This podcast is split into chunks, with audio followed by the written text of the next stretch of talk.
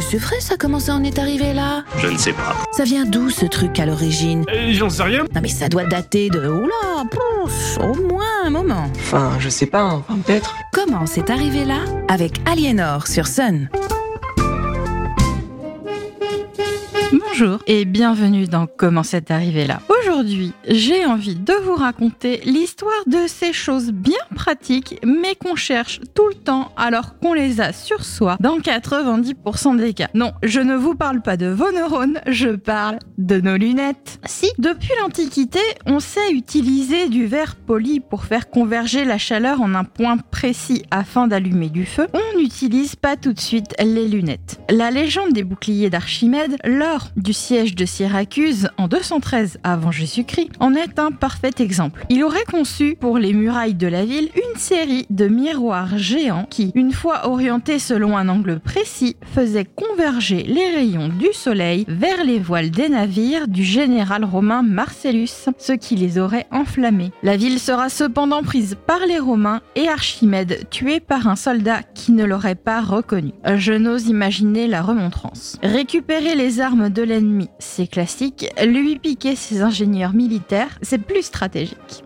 On va faire un bond dans le temps jusqu'au Moyen Âge. Les copistes utilisaient des pierres à lire, c'est des cristaux appelés béryls, afin de grossir à la ligne d'écriture et de soulager leur vue. Au XIIIe siècle, les archéologues attestent des premières traces d'instruments d'aide à la lecture. Il s'agit de deux lentilles convexes, rondes, entourées de cuir, de bois ou de cornes et reliées par un clou, ce qui leur vaudra leur surnom de clouante. Cet objet devient rapidement un élément quotidien des copistes et enlumineurs, principalement en Italie. De béricle, le langage déformera le mot qui deviendra petit à petit bésicle. Le port des bésicles, qu'on les tienne à la main ou qu'on les porte en pince-nez, deviendra un outil de travail emblématique des copistes et de tous les métiers liés à l'écriture. Petit à petit, au fil des années, elle se démocratise et migre vers l'université où maîtres et étudiants s'en servent pour lire et commenter les textes. Elle commence alors à symboliser la connaissance et les bibliothèques passent de simples lieux de stockage de livres à lieux de partage et de transmission de savoir. Les lunettes sont alors une marque de savoir, mais aussi un statut social. Et si au Moyen Âge, illettré signifie qui ne parle pas latin, il n'est pas à cette époque synonyme d'analphabétisme. Lire en latin est réservé à une élite religieuse, savante ou sociale. Le port des lunettes commence donc à représenter l'élite de l'époque. Si je porte des lunettes, c'est que je sais mieux que les autres.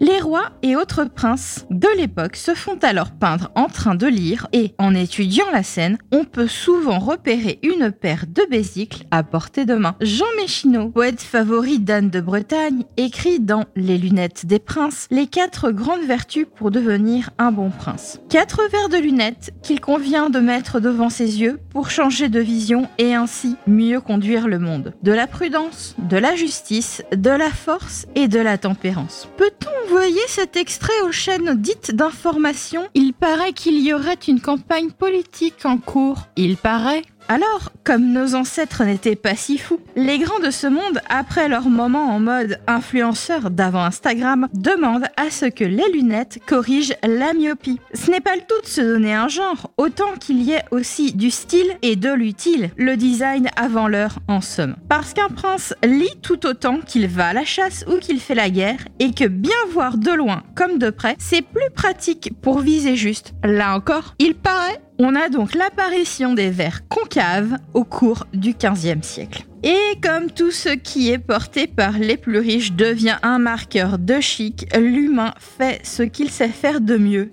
Il copie les notaires, les marchands et même les femmes. Parce que oui, spoiler alerte, les femmes travaillent au Moyen Âge. Des historiens posent même l'hypothèse qu'un grand nombre de manuscrits non signés soient écrits par des femmes dont la signature aurait été grattée à la Renaissance. Un peu plus tard, l'image de la lunette va se déprécier quelque peu et passer à la caricature comme un objet déformant servant les fourbes ou les escrocs. Et évidemment, elles seront fustigées pour leur usage décoratif, pointant du doigt la futilité et la vantardise de ceux qui les arborent pour se donner de grands airs. C'est de là que s'inspireront certaines représentations antisémites du 19e siècle, reprises notamment par le nazisme. Côté forme et matière, on verra apparaître au cours du XVIIIe siècle des bésicles à points arrondis en ivoire, en bois, en os ou encore en écailles de tortue. Petit à petit, viendront s'ajouter des lanières pour les oreilles qui se transformeront au fur et à mesure en branches de métal tordu pour devenir proches de celles que nous connaissons aujourd'hui. Les fantaisies se déclinent alors en monocle pour un seul œil ou en face à main, c'est-à-dire avec une branche verticale qui permettait de les tenir d'une main le temps de la lecture. On va retrouver ce modèle aujourd'hui dans les jumelles d'opéra, par exemple. Comme pour beaucoup de produits, là où à l'origine elles étaient réalisées par des artisans orfèvres ou forgerons et personnalisées évidemment, elles seront au fil du 19e siècle fabriquées par l'industrie et standardisées. Je vous parlerai lentilles de contact et lunettes de soleil un autre jour et je vous souhaite une belle et chaude journée à l'écoute du son unique. Retrouvez Comment c'est arrivé là tous les vendredis à 7h30 sur Sun.